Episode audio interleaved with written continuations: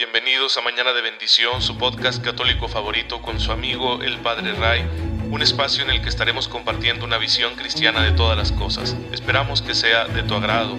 Gracias por estar aquí. Comenzamos.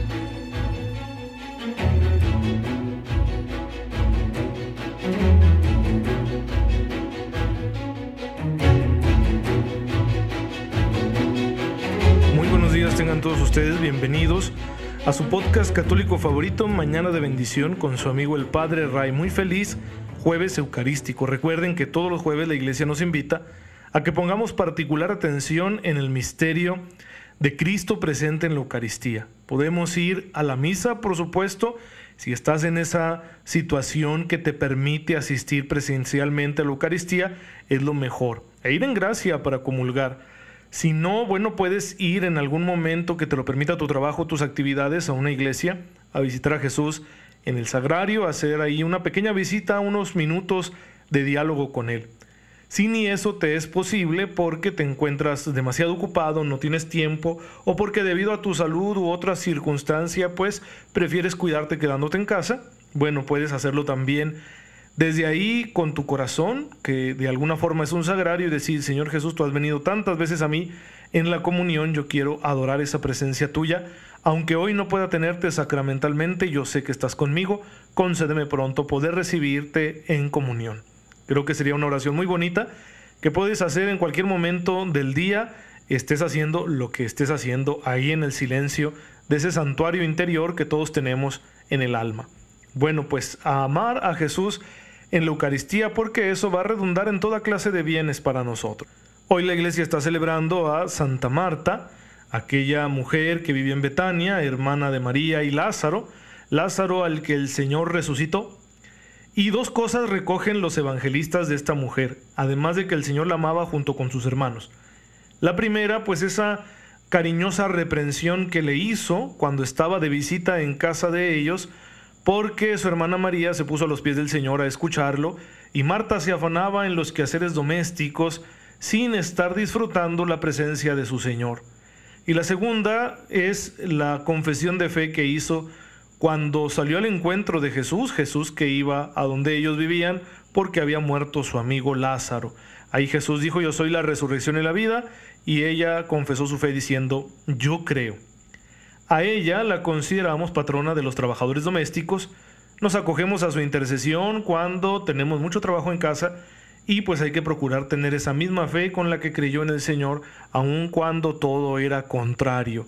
Recuerden ese acto de fe que hizo, lo hizo en el marco de la muerte de su hermano Lázaro, a quien el Señor con gran poder sacó vivo de la tumba, porque hasta allá llega el poder del Señor, echar atrás a la misma muerte. Pues pidamos hoy a Santa Marta que nos ayude a tener esa misma fe y que también nosotros podamos eh, realizar nuestras actividades diarias sin olvidarnos de que el Señor nos ama muchísimo. Y bueno hermanos, iniciamos ahora sí con el contenido propiamente dicho de esta segunda época de este podcast, con nuestro estudio sencillo pero a la vez profundo de la Cristología, un acercamiento de fe a la persona de nuestro Señor Jesucristo, Hijo de Dios, Verbo encarnado, Salvador del mundo. Y como tiene que ser, no podría ser de otra manera, el punto de partida van a ser las escrituras. Pero lo que nos aporten los datos bíblicos tendrá que ser comprendido dentro de un marco de referencia más amplio, que es la lectura que la Iglesia lleva haciendo por dos milenios de ese testimonio que nos dan las escrituras. Y aquí es donde nos va a surgir la primera pregunta. Cuando uno va a estudiar, uno va a preguntarse cosas, y aquí no va a ser la excepción. Y esta primera pregunta que nos planteamos y de hoy va a tratar el podcast es, ¿por qué no basta el testimonio bíblico para conocer a Jesús? ¿Por qué no nos podemos quedar simplemente con lo que dicen los evangelios y las cartas de los apóstoles acerca de su persona? Bueno, miren, es que Jesús es una realidad viva. Su misterio no puede ser agotado en unas letras. Lo que el Nuevo Testamento nos dice de su persona sigue resplandeciendo a la luz de la fe. Y la fe va descubriendo nuevos matices en cada época histórica que vamos recorriendo. Jesús es como un, diamante, ¿sí? Que tiene tantas caras y todas brillan con una particular luz. y la fe las va explorando todas poco a poco y va descubriendo esa belleza. Cada vez aparece más bello este misterio de Jesús, este diamante, esta piedra preciosa, esta perla escondida, porque la fe va explorando cada vez más aspectos de esa luz interior que guarda Jesucristo nuestro Señor. Entonces, vamos a hacer una lectura creyente de ese dato bíblico, pero no solo tomando las escrituras y ya a ver qué nos dicen, no, sino leyendo ese dato bíblico a partir de lo que la iglesia ya conoce de Jesús, porque la iglesia tiene dos mil años conociéndolo y anunciándolo. En efecto, Jesús mismo no mandó escribir nada. La puesta por escrito de lo que hoy conocemos como el Nuevo Testamento respondió a una moción del Espíritu Santo para que se escribiera lo necesario en orden a la salvación.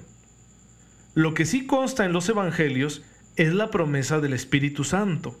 Jesús dijo que nos lo enviaría para que nos enseñara todas las cosas, como lo podemos leer en Juan 14, 26. Jesús llama al Espíritu Santo el Espíritu de la verdad y dice que nos enseñará todas las cosas y que vendrá a recordarnos todas las enseñanzas de Jesús. El Espíritu Santo nos recordará, nos traerá a la memoria, nos dejará en la memoria, en esa memoria colectiva que tiene la iglesia, las enseñanzas originarias de Jesucristo nuestro Señor. Así, desde el principio sabemos que la enseñanza de Jesús es una realidad dinámica, que en esencia no cambia, pero que ilumina de forma siempre nueva la realidad actual de los creyentes. Vamos a servirnos de una analogía que está presente en el Nuevo Testamento y que nos ayudará a responder a dicha pregunta. Vamos a ver este asunto de por qué no nos basta con el dato bíblico para conocer a Jesús, por qué necesitamos de lo que la iglesia diga acerca de Jesús, porque la iglesia es la esposa de Cristo.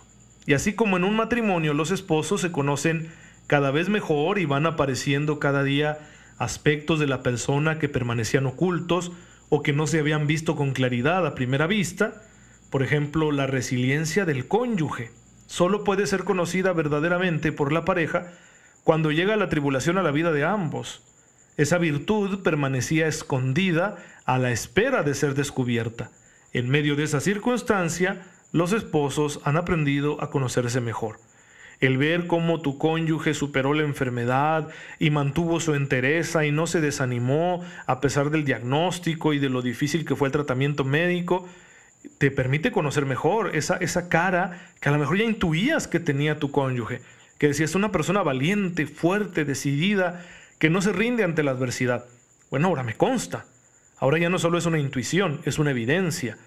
Pues así hay un proceso matrimonial de conocimiento matrimonial en la iglesia. Así transcurre el conocimiento que la iglesia tiene de Cristo. Es una esposa que en medio de cada nueva circunstancia va conociendo cada vez mejor a su esposo. Y esto hace que su amor por él sea creciente. Jesús es siempre el mismo, esa figura fascinante que los evangelistas nos presentan con pasión. Su esencia no cambia, simplemente que nosotros los creyentes de las generaciones posteriores, bajo la guía del Espíritu, vamos progresando en el conocimiento que tenemos de su persona y de sus enseñanzas, para amarlo más y para dar cada día un mejor testimonio de Él. Esta comparación, hermanos, de la relación entre Cristo y su iglesia con una relación nupcial no es solo un recurso conveniente, hunde sus raíces en el mismo Nuevo Testamento. Jesús se presenta como el esposo en el contexto de la cuestión sobre el ayuno, tal y como lo narra San Marcos en su Evangelio, capítulo 2, versículos del 18 al 20. Ahí claramente Jesús se identifica como el esposo ya ven que le hacen esta pregunta a Jesús, ¿por qué tú y tus discípulos no ayunan? Y Jesús dice, ¿cómo van a ayunar los amigos del esposo cuando el esposo está con ellos? Cuando el esposo les sea quitado, entonces sí ayunarán. En este versículo Jesús está diciendo, yo soy el esposo. Se refiere a sí mismo como el esposo, se identifica como el esposo. Y esta es una referencia directa a Yahvé, el gran esposo de Israel ya en el Antiguo Testamento encontramos estas expresiones de Dios, que se refiere a sí mismo como el esposo de su pueblo. Por ejemplo, en el libro del profeta Oseas o también en Isaías 54, 5. En Oseas está esta narración de Yahvé que le habla a su esposa Israel y que dice, eres una esposa infiel, pero yo te voy a volver a enamorar. Esa es la, gran narración del profeta Oseas. Y en Isaías, Jesús dice, perdón, eh, Dios dice, tu hacedor te desposará. ¿Sí? Y hay más referencias en el Antiguo Testamento que ven a Dios como el esposo de Israel. Bueno, este texto de Marcos, de esa cuestión sobre el ayuno, en la cual Jesús se identifica como el esposo, tiene sus paralelos. Recuerden que hay textos comunes en los evangelios. Hay cosas que te dicen Marcos, Mateo y Lucas. Hay cosas que te dicen Marcos y Mateo. Hay cosas que te dicen Marcos y Lucas. Hay cosas que te dicen eh, Mateo y Lucas. Hay cosas que cada uno dice en particular. Y bueno, Juan es un poquito punto y aparte. También espero en algún episodio mencionarles por qué, ¿no? ¿Cuál es la diferencia en el Evangelio de San Juan? Pero bien, este texto que acabo de citar, de Marcos 2 del 18 al 20, tiene sus paralelos para que ustedes los puedan consultar en Mateo 9 del 14 al 17 y en Lucas 5 del 27 al 32. En el mismo sentido, el Evangelio de Juan va a recoger también las palabras de Juan el Bautista, que dice, el esposo es el que tiene la esposa. El amigo del esposo, el que está presente y le oye, se alegra mucho con la voz del esposo. Esto lo vamos a encontrar en Juan 3, 29. Esas palabras de Juan el Bautista. Bien, al usar la imagen del esposo para referirse a sí mismo, lo que Jesús hace es indicar que se inicia el tiempo de la nueva alianza. Primero la plenitud, porque pueden verlo, escucharlo y tocarlo. Luego la aflicción, en la que sí deberán hacer ayuno, porque les será quitado el esposo, con lo que pone de manifiesto anticipadamente su muerte y posteriormente la culminación de la obra de la salvación como una boda, cosa que aparece nítidamente en su parábola del banquete, Mateo 22 del 1 al 14, y en aquella otra parábola de las vírgenes previsoras y las vírgenes descuidadas, las que llevaban aceite y las que no, ustedes lo recordarán, aceite para sus lámparas, Mateo 25 del 1 al 13. Ya en estas parábolas Jesús utiliza la imagen de la boda, que está relacionada con la del esposo, para describir el momento final, ¿sí? el juicio, el día del juicio. El banquete de bodas es el banquete de bodas suyo que su padre le está preparando y la boda es ese juicio final. Pero va a ser San Pablo quien explícitamente aplique esa imagen nupcial a la relación Cristo-Iglesia lo hace en el capítulo quinto de la carta a los Efesios, que les recomiendo leer por entero.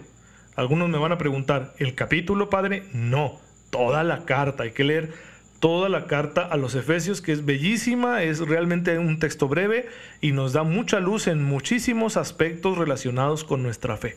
Bueno, vamos a, leer Efesios 5 del 21 al 33. Ustedes váyanse a su Biblia y busquen ese texto porque en él van a encontrar ustedes esta referencia clarísima que tenemos acerca de la relación entre Jesús y la iglesia como una relación matrimonial.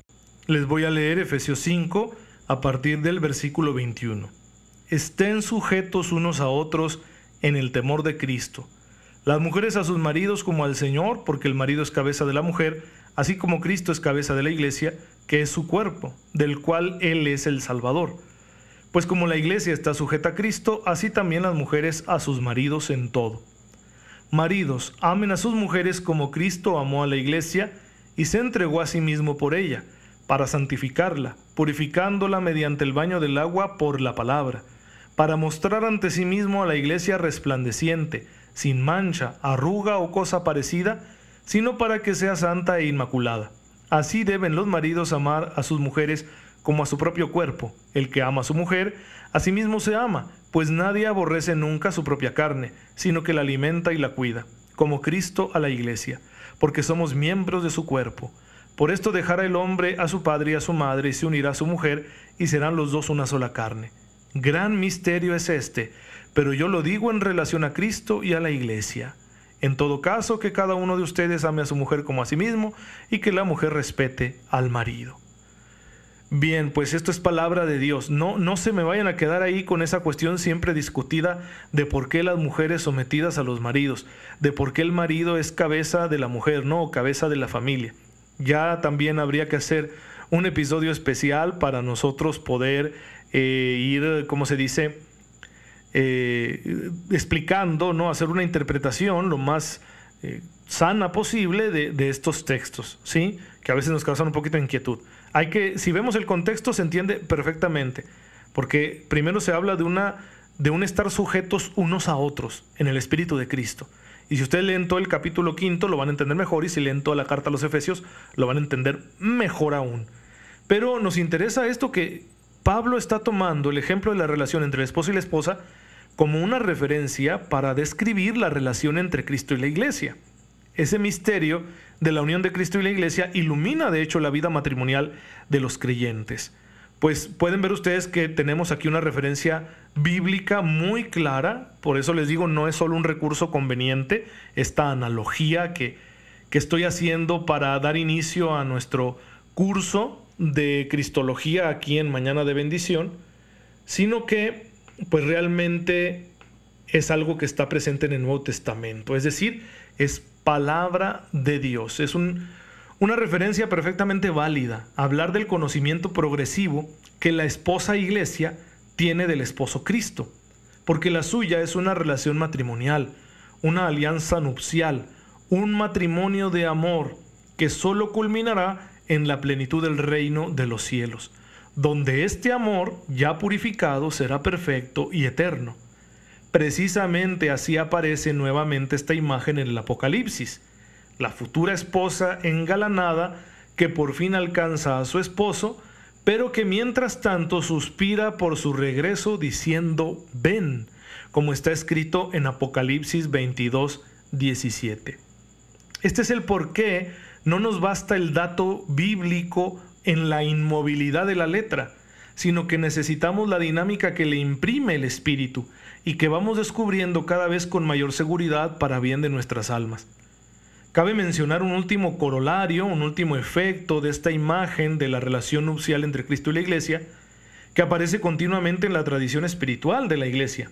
Muchos santos, místicos, autores espirituales mencionan que así como se da una relación nupcial entre Jesús y la iglesia, hay igualmente un matrimonio entre Jesús y cada alma, los llamados desposorios espirituales, ese encuentro de amor entre el alma creyente y su Señor, que también se desarrolla progresivamente conforme el alma se deja santificar por la gracia.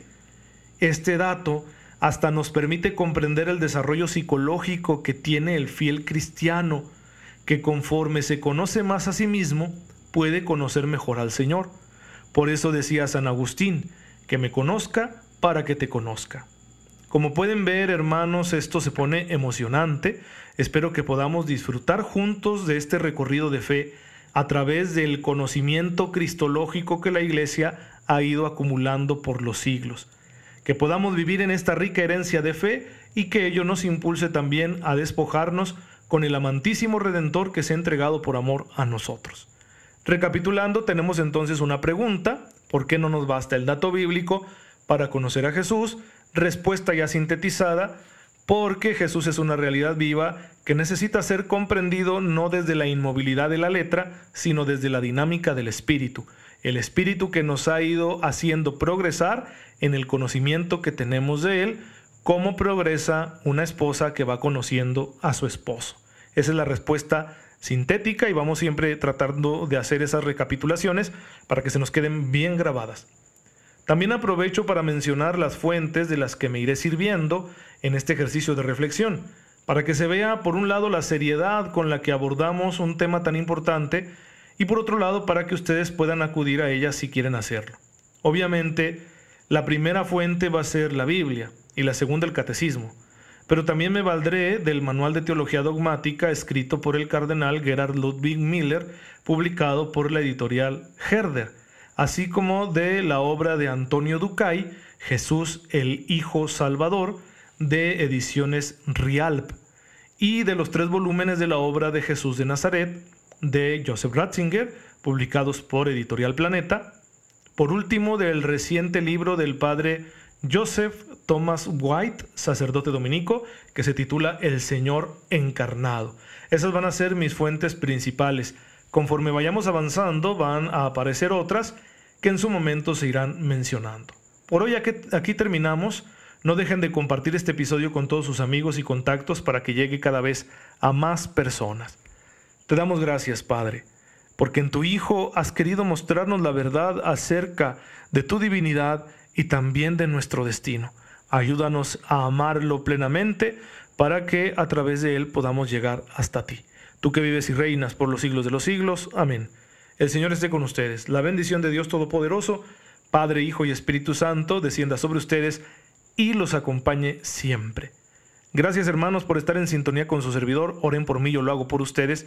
Nos vemos mañana, si Dios lo permite.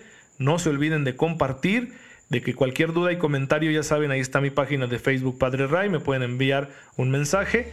Y también pues de que eh, pueden unirse, seguirse uniendo, seguir compartiendo, enviando un mensaje al, de WhatsApp al 614-288-8022. Repito, 614 288-8022. Envías un mensaje ahí y te mandamos el link para que puedas unirte a los grupos a través de los cuales se está difundiendo este podcast y pues se los envíes a todos tus contactos. Bueno, no se pierdan el episodio de mañana porque mañana vamos a ver los testimonios históricos, qué dicen los historiadores, ¿sí? los primeros historiadores, los más cercanos a, a Jesucristo nuestro Señor en el tiempo, acerca de su existencia que es un dato muy interesante y necesario para dar razón de nuestra fe.